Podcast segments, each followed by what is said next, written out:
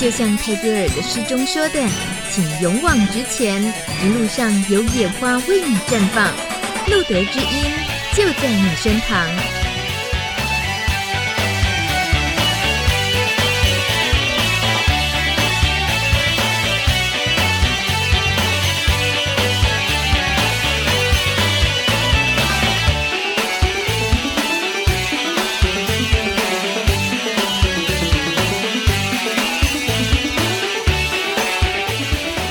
今今天晚上九点整，大家都听得到我的声音吧？都听得到吧？应该都听得到吧？因为自从上个礼拜开过天窗之后呢，这个这个礼拜的节目要开场前，一直都是剉咧等的。我是错了很久的大米。呃，有时候呢，我们遇到一个不是很熟，可是又觉得很想跟他聊聊天的人。开场白啊，或者是聊天的话，到底要聊什么呢？有时候会聊啊，你最近有没有看过什么电影？所以我觉得啊，问有没有看过什么电影，然后从那部电影去切入，去延伸着聊一聊，呃，然后呢，慢慢的拉近两个人的距离，是个蛮不错的方式。所以呢，很高兴录的知音播出了这么久以来，今天九月十六号第五十六集的播出，我们这一集要来聊电影，真的是超开心的。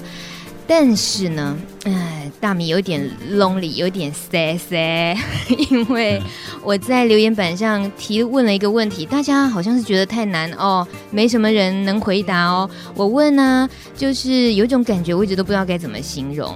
那接下来我来考今天来宾好了，第一题就考他一个跟他今天要介绍的影展一点关系都没有的问题，好吧？我先介绍这位很可爱、很棒的来宾，他是台湾国际酷儿影展的行销林义凯先生，我们都叫他小凯。Hello，小凯。Hello，大家好。嗯，声音跟人一样可爱。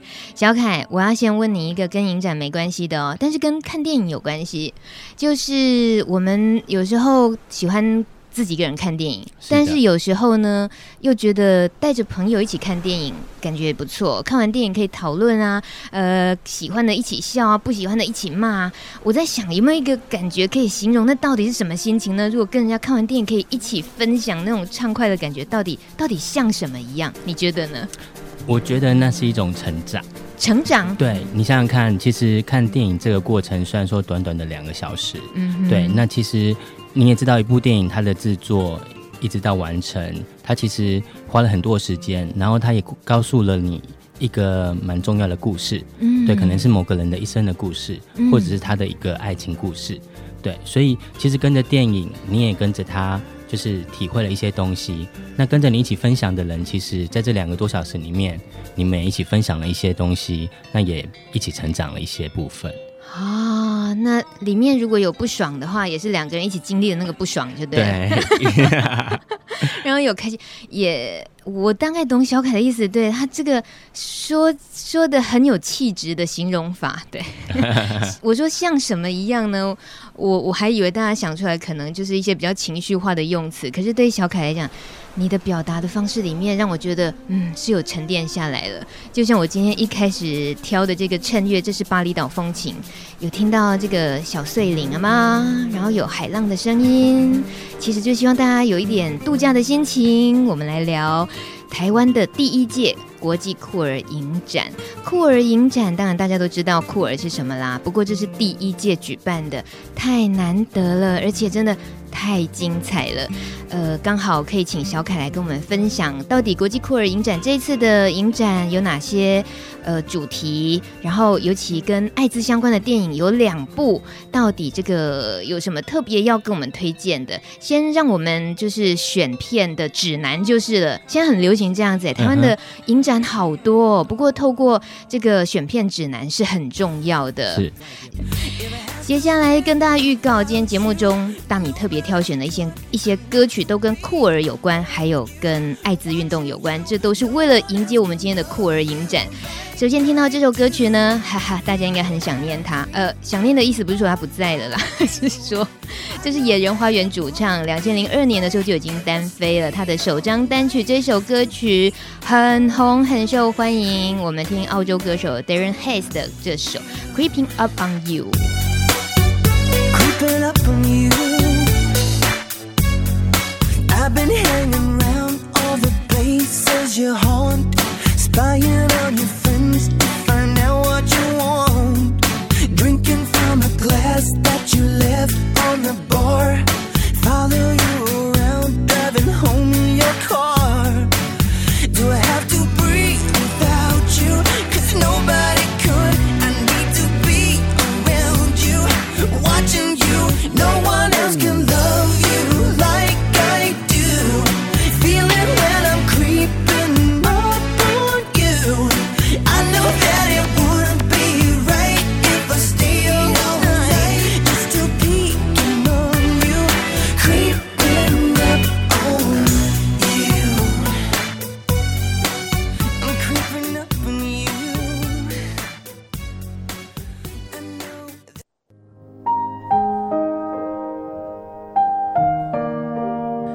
大家好，我是 Vincent，我是一个残障者，我也是一个同性恋者。我觉得这是老天给我最棒、最棒的呃双重优势的一个身份。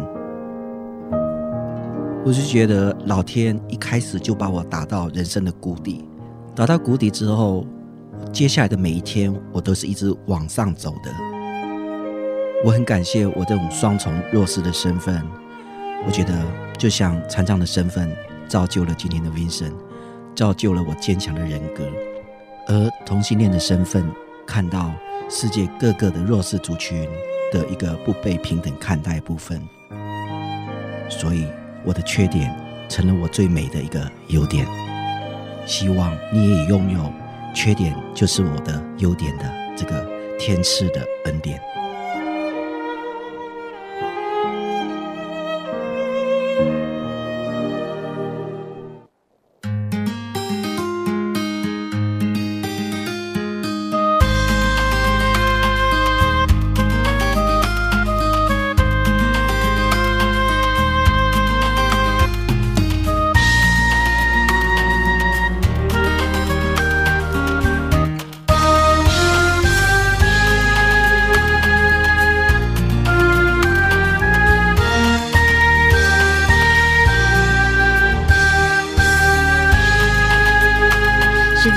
九点十五分，每次听到 Vincent 在跟我们一些分享叮咛的这句话的时候，小凯，我觉得你都听得好认真哦，戴着耳机，你也有很多心情，是不是？听到这个，其实我觉得，嗯，就是做酷我影展之后，我才有机会遇到 Vincent。嗯、其实刚好在前几天我遇到他，然后其实。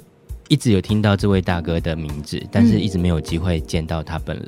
嗯、但是当见到他本人的时候，其实他的存在就是一个力量。你就会看到，其实有很多人其实在做社会运动，嗯，但是嗯、呃，我们我们都是远远的看着，他们都不知道。但是其实他的存在，你就知道，他其实就是推这个社会运动很大的一个力量在那边。嗯、不知道，我就觉得看到他，我就觉得我好想靠近他，嗯、然后很想跟他讲讲话。然后他会有很多东西可以教我，可以陪伴我的东西，而且还可以吸收到一些呃，变成自己内化的力量，对不对？对啊。那 当我跟他聊天的时候，我觉得哇，这个人怎么可以这么的 humble？就是、嗯、对啊，我因为以以往来说，做社会运动人都是非常就是很很 aggressive，就是很就是往外走，然后就是为自己争取那个权利的人。嗯、他在这样的表现之下，不过他有一个很 soft 的心，嗯、所以。就是他真的是我非常敬，就是很尊敬的一个人。嗯、对，哇，听小凯这么说，我感觉又更认识 Vincent 一点了。嗯、呃，今天能够找你来，我觉得聊影展，感觉好像，嗯，这不是在打广告吗？其实大米觉得一点也不，因为这个影展跟我们太切身相关了。呃，它叫做酷儿影展，那我们就先从酷儿影展这个酷儿的定义、酷儿影展的意义说起好了。好。嗯、呃，其实当初我们在取这个名字的时候啊，有花了好多的心思，嗯、对啊，因为呃，其实酷儿这个单字啊，就是呃，我们本来想说要不要取叫同志影展，哦、但是。同志影展在英文里面又是 gay，那就太难同志了。嗯，对。那我们希望说，我们做这个影展的目的，其实呃，这个影展的主办单位叫做台湾国际影音与教育协会。哦，那我们这一群人，他是用影音的方式，想要推广人性平权的。嗯，对，因为这群人都是在呃业界里面做影音相关的老师们，或者是正在职业的一些，就是呃，在这个行业里面的呃。工作的人员们，这样。你指的影音就是影像声音？对，影像，呃，主要是在影像，就电视或电影圈这些人们这样子。哦，等于是媒体方面的工作者，对，或者是老师们，嗯，对。所以我们有一个理想，就是说，我们希望可以借由影音的传达，影音的感动，然后可以让更多的人，就是发现我们应该要让人性平权这件事达到这样子。嗯，对。那也就是因为这个机缘之下，其实我们呃之前也做了其他很多的。呃，微电影。那今年我们做了台湾国际酷儿影展的原因，是因为其实在这个群团团队里面有很多人是，呃，就是同志族群，是。然后我们也很也有很多人是关怀同志的，嗯。所以我们觉得我们一定要把这样一个影展，我们在三年前就已经想要做这样一件事情了。嗯。那今年我们真的就是 硬着头皮就把它做出来了，对，那。当初取酷儿这个名字，是因为我们希望它可以包容更多的族群，但不是只有男同志或女同志。因为其实 queer 这个单字在国外是个不好听的单字，有点贬义啊。对，那我们把它再拿回来，当其实这个单字被我们自己拿回来的时候，嗯、其实那个力量就是我们自己的了，嗯、我们就不会再被被别人就是贬义或被别人耻笑。嗯、当我们叫我们自己是酷儿的时候，那个其实力量会回来的。对，对我们这些族群们在。在我们自己叫做酷儿的时候，其实那个力量就回来了。嗯、那酷儿影展的内容呢，就包含我们男同志、女同志、跨性别议题，对，然后还有双性恋、双性恋，嗯、然后 HIV、嗯。那我们还关怀了一些社会议题的部分，像我们有关怀婚姻平权的部分，哦、然后我们也有关怀呃，就是人呃国际的呃国际同志人权这个部分。嗯，对，所以蛮多的内容在里面的。呃，听起来其实还是蛮 focus 在属于。大家想象中比较属于弱势的一群性向、嗯、性倾向的人的、嗯、呃影展的主题，就是呃。感觉好像应该是任何人都可以看啊，好像这些应该也关系层面很广。可是我觉得酷儿影展还是有它非常独特性。是，其实其实呃，以往在很多的影展里面都会有男同志单元，那应该讲说就是酷儿单元，或者是呃浮世绘酷儿浮世绘单元这样子。啊、对对对，但是它其实就是在一个单元里面，嗯、那可以所以可以选到的片子大概就是三到四部。嗯、那其实也为了票房的考量，其实很多时候他们选到的片子内容，呃，就会比较是偏于。商业性或者是、嗯、呃肉体比较多一点的内容，对。那其实酷影展成立的本身呢，嗯、我们把自己定义成是一个议题性的影展，议题性的影展。所以我们希望这个影展的产生，它可以带出更多的议题沟通，跟议题的，就是嗯、呃、彼此之间就议题的传达这样子。嗯、对。所以你们在挑选刻意要去凸显的那个议题上，应该也很严肃的过程哎、欸。对啊，其实其实。呃，影展现在目前我们所选进来的片是从三十几个国家，嗯、然后一共六十几部的长短片。哇对，那其实这是收刮了所有去年到前年到去年所有同志影展，就是全世界的同志影展，我们。去看了很多同志同志影展的内容，嗯、然后再一步一步去邀进来。那我们其实刚开始的时候手边有三百多部，嗯、然后慢慢看慢慢看，看到最后的二十几部的长片跟其他二十五部的短片这样子。嗯、对，所以这些都是精选中的精选。这呃，尤其你说在议题方面，也包括你会待会儿跟我们分享，就是艾滋议题的部分，是也是你着力很深的，希望特别把它带进来，在这一次酷儿影展。你当时。有哪些想法？其实，其实，嗯，我们这次的那个艾滋单元里面呢、啊，嗯、我们分了两个部分。其实应该还有另外一个单元，那个性工作者的部分，它如果说也算在艾滋单元里面的话，也是可以这样子。那不过我们把它另外拉出来，因为性工作者不一定就跟艾滋会绑在一起，嗯，对，所以会有另外单元叫性工作者，就是呃性产业的这个单元这样。嗯、那在我们的艾滋单元里面呢，我们有一部叫做《瘟疫求生指南》。嗯那好棒！那部片 是纪录片，对，非常非常强大一部纪录片。它记录了当时美国就是从有艾滋这个病症病症产生的时候，嗯、一直到就是呃药物发明之后，嗯，对，然后就是整个的奋斗过程。嗯、其实，在当初美国呃艾滋刚发生的时候，因为它是一个不不治之症，对，对，所以其而且大家都很怕被感染。你可以想象，它其实就像当初的 SARS。那个那个症状是你可能得到之后没多久就会走，嗯，那而且它也有传染性，你又不知道它传染性在哪里，嗯、所以大家都会把那一群人就是把它锁起来，然后把他们推开来这样子，嗯、所以那一群人里面就有一些男男女女，他们就自救，所以就是开始 study 这个病症这样子。其实这一部《瘟疫求生指南》里面，它记录了这个历史，有一个东西很重要，我们可以说，因为在以往的医学史里面呢、啊，都是医生。或者是呃，就是医生的角度来看，就是病症，所以来研究病症，然后让这个病可以慢慢的消除。嗯，但是在艾滋的这个病症里面，它是第一个，全球第一个，就是由呃感染者们他们开始研读这个病症，嗯，然后开始想说要怎么样自救，然后才推动了整个政府去呃去。就是解救，拨出预算，对，然后去研发疫苗这样子，对，可能它的过程是这样，就是反推回来是由感染者们去做这样一件事情。嗯、所以其实，在这个历史里面，大家可以去看到，就是哎，他的在美国当时这样的社会状况里面，嗯、然后艾滋的历史是怎么走来的，嗯、在一个多小一个没有，它其实快快两个小时的内容这样子。嗯、那其中里面，他的在那一群年轻人里面，有一位叫 Peter Stelly。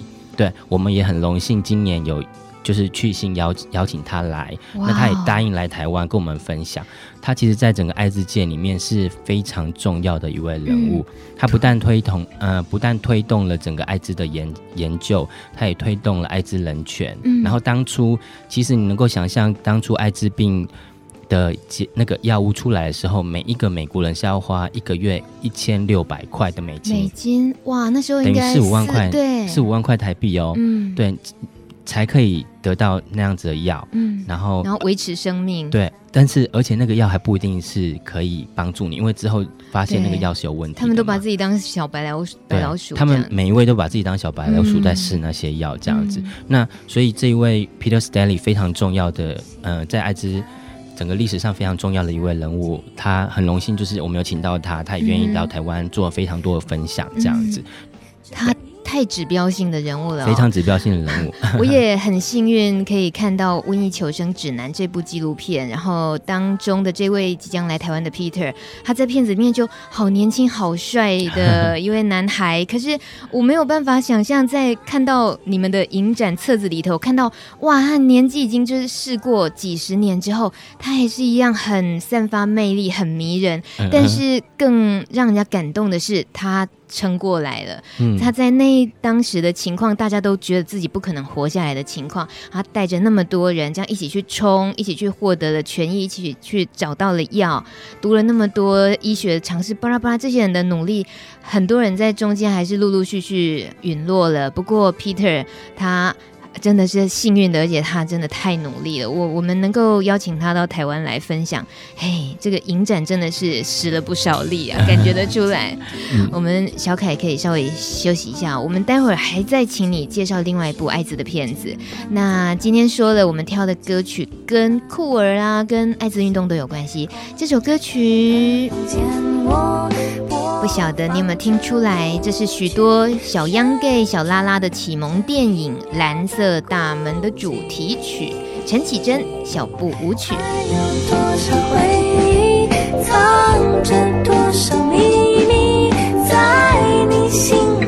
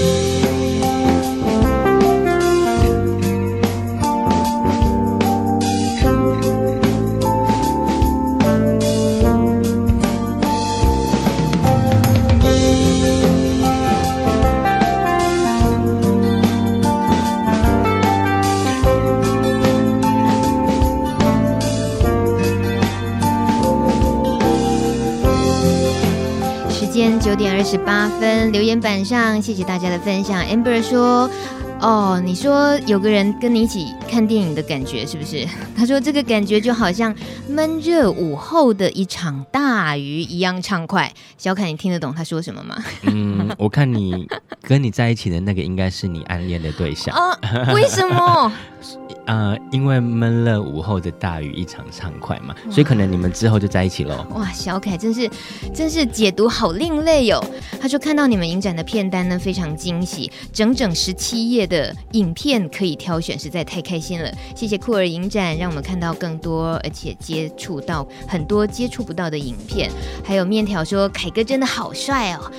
面条冷静哦，你也需要一场午后的大雨，对不对？冷静。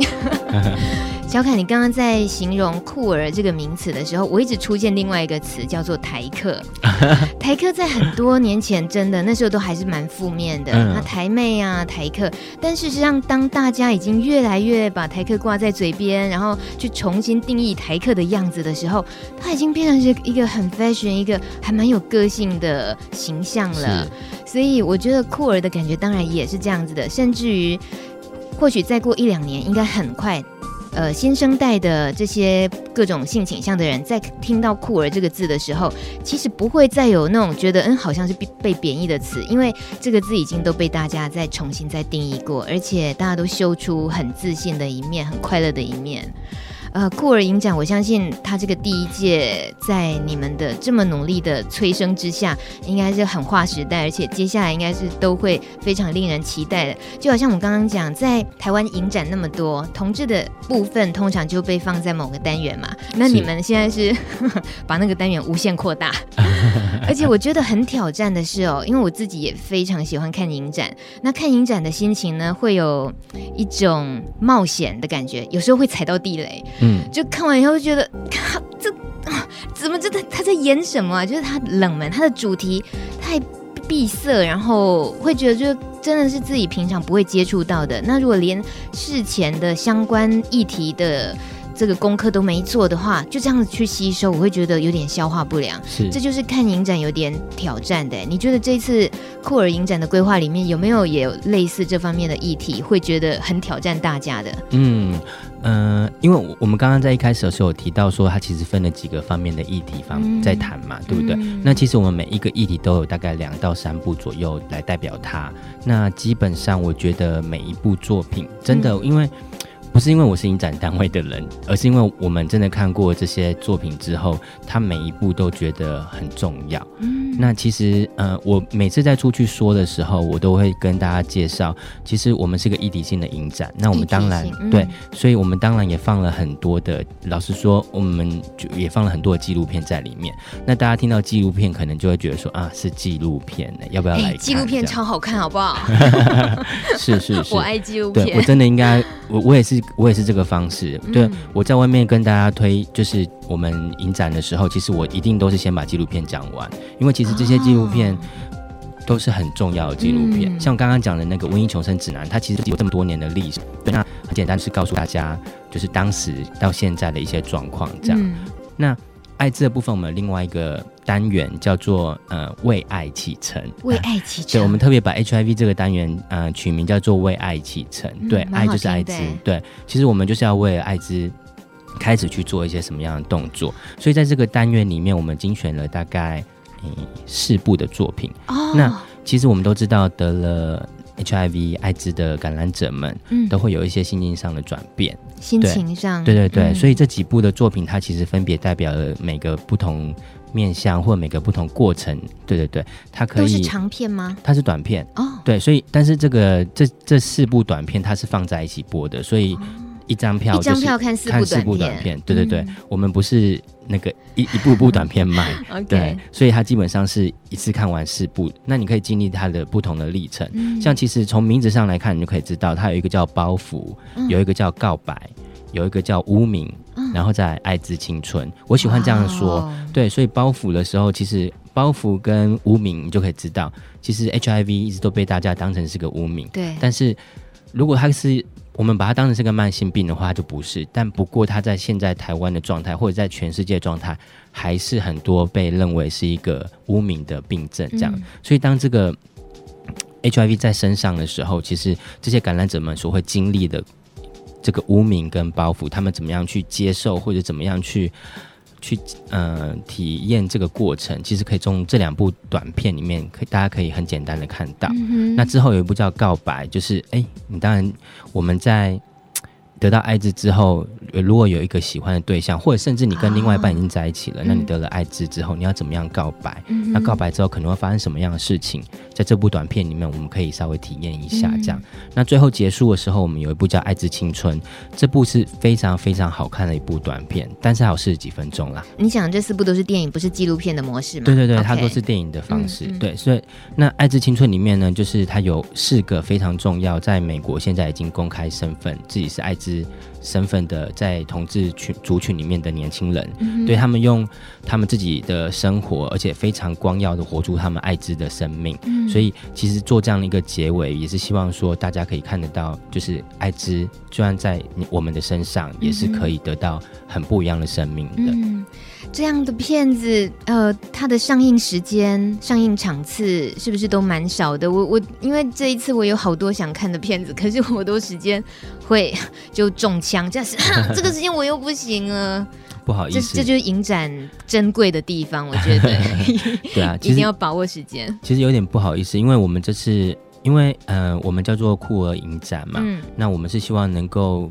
服务更多的酷儿们，那所以我们把影展的整个时间就是拆成两个部分，一个在台北，一个在高雄，嗯、因为我们难得、哦，对，我们至少希望就是说，呃、我们我们希望可以服务到全台湾，但是、嗯、呃，以我们现在能力跟我们的能，就是能够做到的，至至少我们可以做到北高这样子。嗯、那所以就是呃，影展在台北的时间就只有停留五天，然后另外五天在高雄。嗯、那所以如果说您有些片子是真的很喜欢的话，其实我们所有片子现在目前只有一部叫做《爱不怕》，它将来可能会在台院线对台湾院线会上。那其他的都是我们自己很努力邀来的。嗯、那所以如果说呃有在台北错过的机会的话，欢迎大家就是再去高雄有机会看一下。嗯，对。我因为自己太爱看影展，我可不可以请教私人的问题？可以，请说。就是在影展的时候，常常会有令自己惊艳的题材，或者是说，呃，那个导演的风格啊，或者演员，呃，都好。但是当我惊艳完之后，我会很想收藏这部片子。嗯。一来呢，这部片子我知道它太冷门了，可是我很爱，但是我我不可能在别的地方看得到，而且只有在影展才会能够规划，呃，请人家翻译上字幕，所以你也就只能在那一场次里面看到的这部片。那所以通常啊，如果说某一部片子在影展的时候上映是很得到很大回响的话，除了它有可能上院线之外，当成 DVD 啊能够贩售的那个几率到底要怎么样判断？那个怎么高不高？嗯，您是说在酷儿影展吗？还是那我当然也希望酷儿影展也有的。在其他影展我比较不清楚，嗯、但是其实如果说是呼声比较高的话，呃，应该都会有机会啊，对对。但是在酷儿影展里面的话，我们我们会考虑看看有没有什么其他的形式，嗯、因为其实我们在做第一届，那我们也也是想要多了解说，就是酷儿族群们如果想要看，嗯、其实。嗯，酷儿影展我们把它当成是一个平台好了，它不只是希望服务酷儿族群们而已，嗯、因为我们也希望说，其实当然也很多人是潜在的酷儿，嗯、或者是他们对于酷儿是有关心的。嗯，那我们希望说，平影展当成是一个平台，你知道看电影是一个很轻松的事情嘛，所以我们也希望说，哎。如果说你身边有就是你的好朋友，他事实上不是这个族群的，但是他其实对你很友善，嗯、其实你也可以买张票跟他一起来看电影，让他更了解你。嗯，对，这是我们做这个影展其实很想要做的一件事情。嗯、其实人性平权嘛，嗯，我们就是希望说用我们可以做到的，在这个。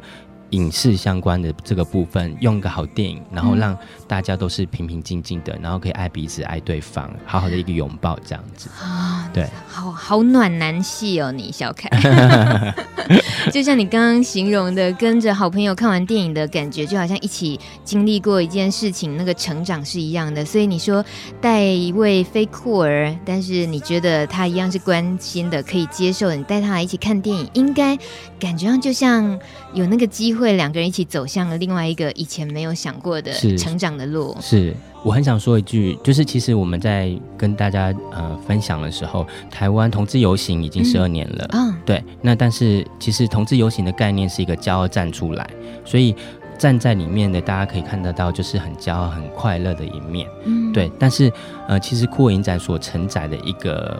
呃，功能呢，我们是希望说可以让更多酷儿真实的故事被看到，嗯、所以在这个影展里面呢，其实我们挑选了各个不同面向的部分，那属于你的部分，你就可以邀请你的朋友来看，嗯、然后让他们更了解你。对，因为其实酷儿不是只有骄傲，或者是就是只有玩乐开心，甚至被外面的人认为就是说、嗯、啊，你们就是喝酒啊，然后嗑药啊这样子而已。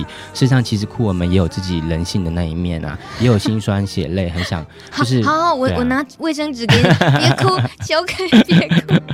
对，我们听这个英国乐坛大姑妈安慰一下小凯好了。这是香港朋友们尊称 Elton John 的一个名词，叫做乐坛大姑妈，这首歌曲大家应该也很熟悉了。主要呢，今天挑他的歌曲，是因为我们也都知道，Elton John 他成立一个艾滋基金会。这个基金会他的目标很简单，他就是希望未来艾滋病能够在世上绝迹，还有能够让更多非洲的 HIV 代原者可以取得救命的治疗药物。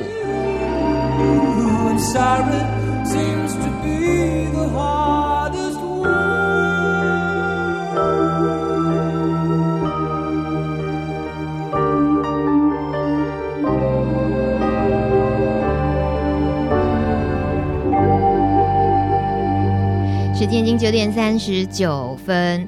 呃，小凯，你在负责这一次第一届台湾国际酷儿影展，你自己得到的回响有哪些？我我会问这个啊，是因为别人得到的回响我都听说了，听过小凯解说之后，就有一大堆片子想看，就整个抓狂了起来，觉得哇天哪，听起来都好想看哦。我们今天呢，没办法再让小凯一步一步跟我们做推荐，但是呢，我倒是想要知道，你身为分享的人，身为在 push 这个影展的人来讲，你得到的哪些？些回响，嗯，我我其实，在刚开始做这个影展没多久之后，呃，在我心里面浮现了一段话。那我如果说是我 Facebook 的朋友的话，应该有都有看到这段话。Uh huh. 我写了说，我觉得我正在做改变我自己人生的一件事情。哇，对，改变自己人生，嗯、怎么改变了？其实我我不是一个那么 out 的人。其实我我、uh. 我做人其实本来就是一个比较。比较闷，然后我也是比较安静的那样子的人，比较低调的。对对对，我我觉得其实好好的过自己的生活很开心这样子。嗯、那我觉得很有很有很荣幸可以跟大家一起做这次的影展。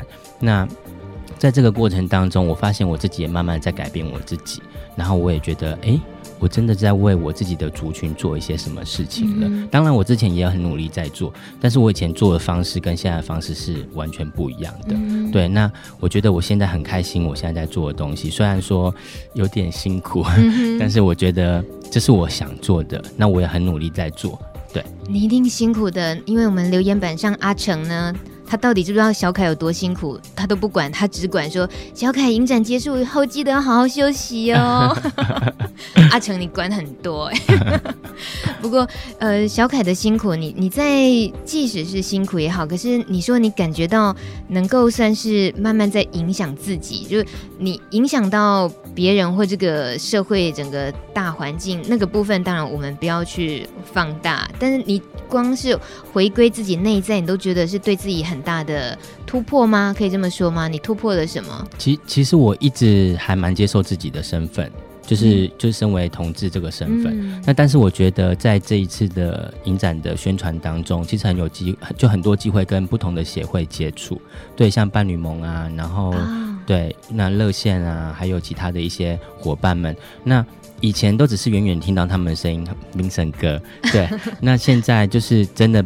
看到他们出现在你身面前的时候，然后跟他们聊，因为我我很喜欢跟别人聊聊天，嗯，那跟他们聊就说，哎，他们做了什么的时候，其实你就会发现，哦，真的好多人走在你前面，已经为这个社会做了非常多的事情。嗯，其实台湾，我们虽然说现在在同志这个族群里面，台湾算是一个还蛮走的蛮前面，就是大家算是蛮友善的一个国家。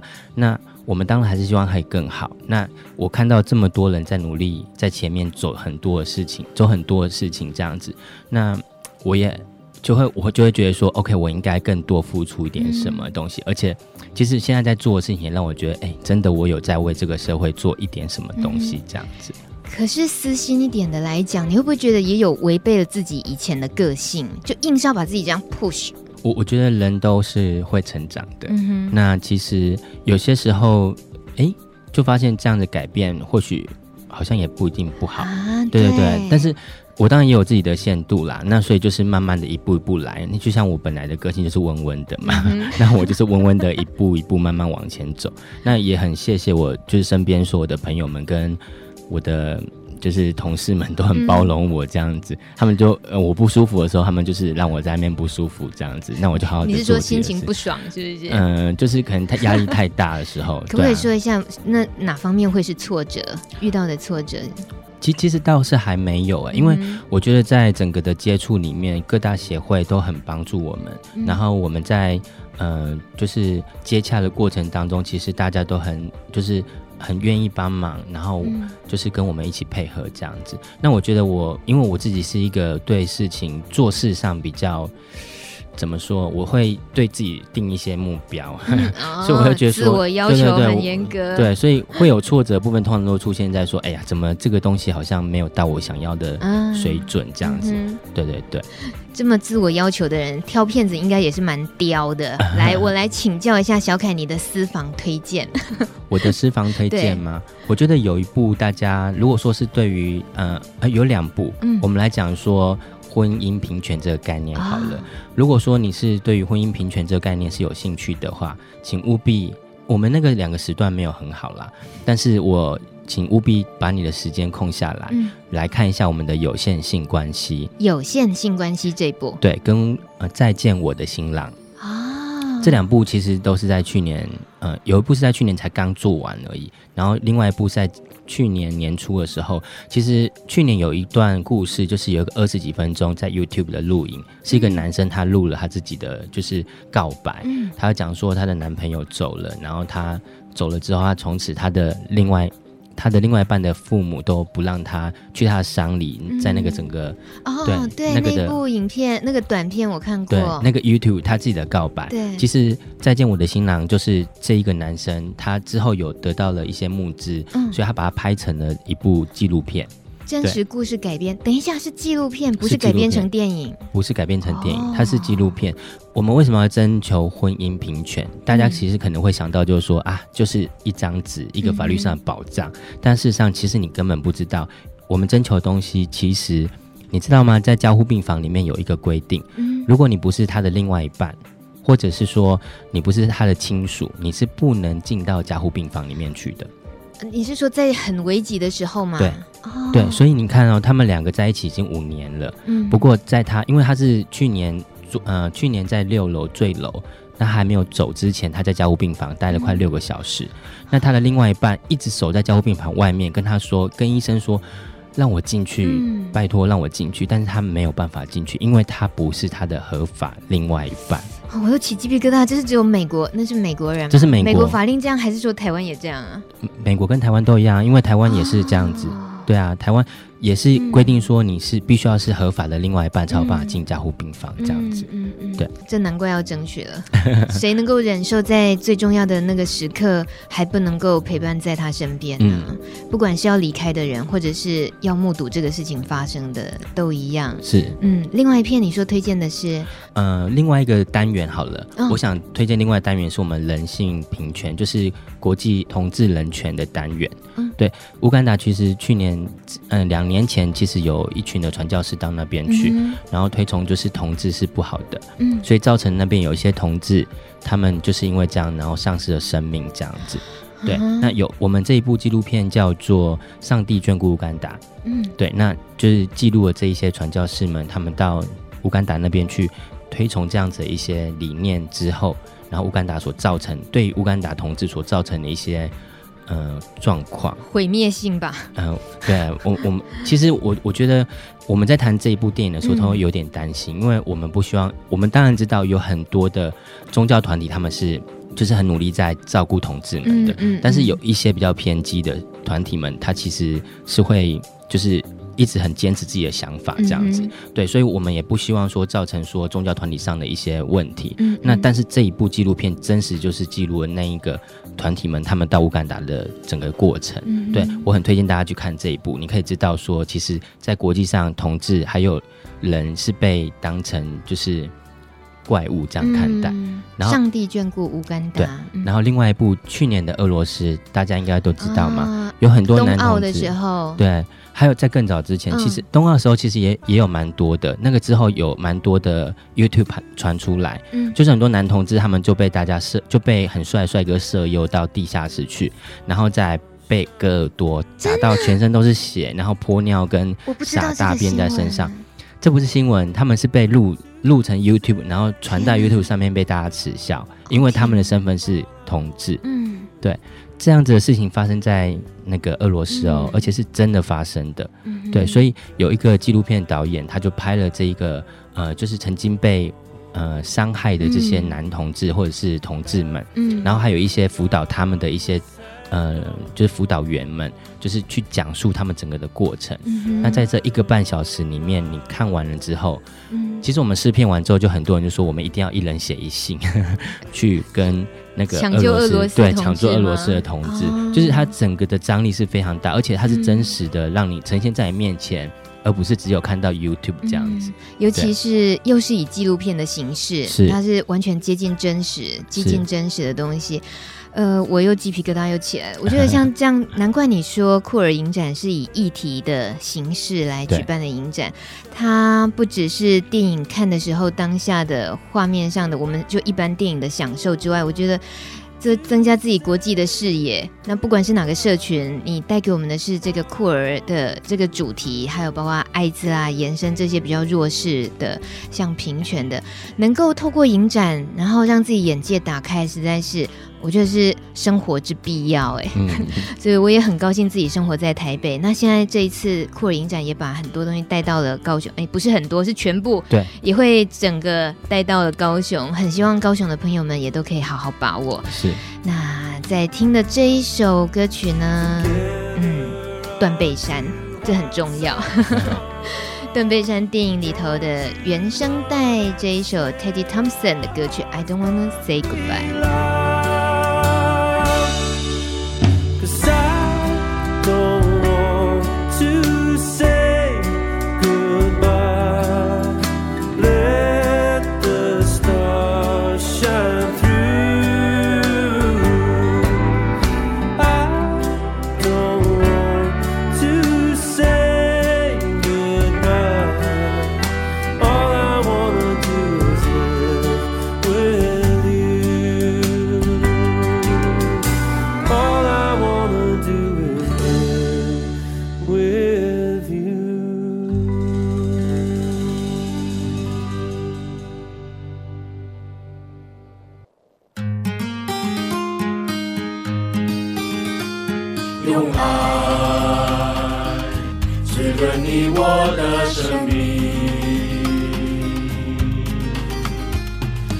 心，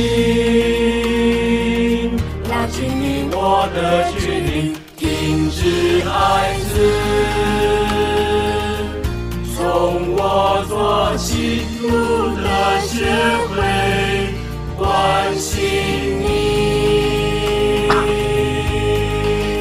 九点五十四分了，大家好贴心哦！留言板上已经马上有人帮小凯把连接剖出来了，所以大家一边听节目，如果觉得还要 Google 啊搜寻很麻烦的话，你就看留言板上。谢谢面条，也谢谢另外一位朋友，呃，他就署名国际酷儿影展，谢谢大家。那今天节目尾声呢，很重要的是，呃，小凯他虽然不像是哦，这个很很这个。阵仗很大的那种座谈啊，选片指南啊，可以讲的很很多很多。但是今天也跟我们分享了不一样的一位身为影展的推手，他来分享的内容。小凯，你说在这个影展当中，还有特别值得给我们推荐的部分是什么？嗯，我们呃最后我想跟大家推荐一个部分。其实，在南韩这个国家，它是非常，只要是你是同同志。对，那你可能会丧失你的工作机会。南韩哦，不是北韩哦。对，是男，你只要是同志，不管男同志或女同志，只要你公开你是同志身份，其实你的你的工作跟你的生活是会有很大的影响的。嗯。那我们今年的导演专题，我们邀请到了金兆光寿这位导演。哦。对，他是在去年公开在北呃在南韩结婚，然后也公开他自己的就。更早之前他就公开自己同志身份，然后他同时是在南韩大量量产同志那个内容的，嗯，影影像内容，容对，就是电影内容的导演这样子。嗯、那今年因为他是我们的导演专题，所以我们有邀请他到台湾来。嗯、他在他今年所推动的，他所带来的一部长片叫《两两场婚礼一场丧礼》，嗯，跟他的一个短片集里面，他都会出席，然后身为。就是一个南韩的导演跟大家分享他为什么要创作嗯同志议题这样题材，然后还有他在南韩这样一个状况之下，对他身为一个同志导演嗯可能遇到一些状况这样子。你指的这样子的活动，他应该也都是单场对不对？对我们嗯、呃、好像是这也需要事前报名吗？只要购票进来就可以了。哦、对，所以他是在。他的那个电影专题的，就是长片跟短片结束之后，我们会有三十分钟，嗯、算是一个映后座谈。嗯，对，所以导演他会分享他的一些生命历程，嗯、对，跟身为同志的生命历程这样子，还有他的创作心理、创作想法这样。这也是看影展的时候很很棒的 bonus，就是哇，这个看完之后，创作者都还可以莅临现场，嗯、呃，通常也都是这些国外的大导演，很棒的创作者，能够听听他们创作的初衷啊，然后带来的影响这些。嗯、呃，所以我真的也很非常非常推荐大家好好把握这第一届的酷儿影展。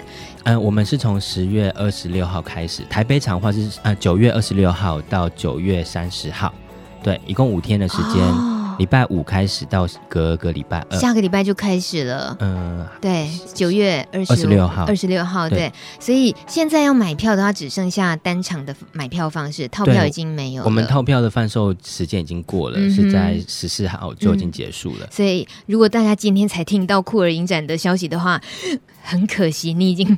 没有办法买到更优惠的套票，但是 我跟你讲，影展就是超便宜啊，一张票才一百八两百块的。哦，我们我们就一百八，单场票就一百八。那有些如果说是您选在呃六点以前的时段，嗯，礼拜六日没有了，但是平常比如说礼拜五跟礼拜一二的话，五六点以前的时段是一百五。嗯，对，我我觉我这应该是。破天荒的在节目里面谈产品，然后还谈价钱，我根本就整个就广告，整个就置入行销货出去。可是最重要的是，因为酷儿影展非同一般影展，我们真的很希望这样子的议题，让用透过影展的方式去发酵，然后看到小凯这么认真，他带来很很多的影响力，然后最重要的是，他告诉我们他影响了他自己。哎、欸，影展以后缺志工，早点放消息出来嘛。啊嗯我们很多人都很喜欢到影展当志工的，然后可以蹭到一两场可以看的电影。其实我们放了两天的志工消息，有八十几个人参加。哇，很棒！谢谢大家的支持，真的还是感谢大家。那个今年没赶上的就等第二届喽，加油！应该会有第二届的，我们会努力的。对，加油！今天节目最后听到这首歌曲是纽约最帅气的已经出柜的创作女歌手 LP Laura Pugliese 她 Wasted Love 这首歌曲。一边听歌呢，大你要告诉大家，这个礼拜六还有一件非常重要的事情。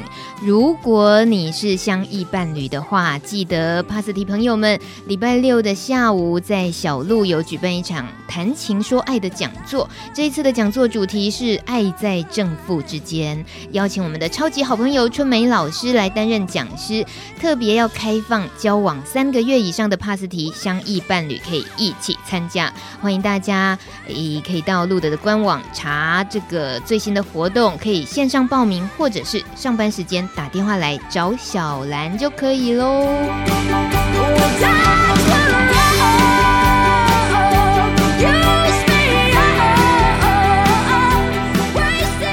听着 LP 的歌，谢谢小凯。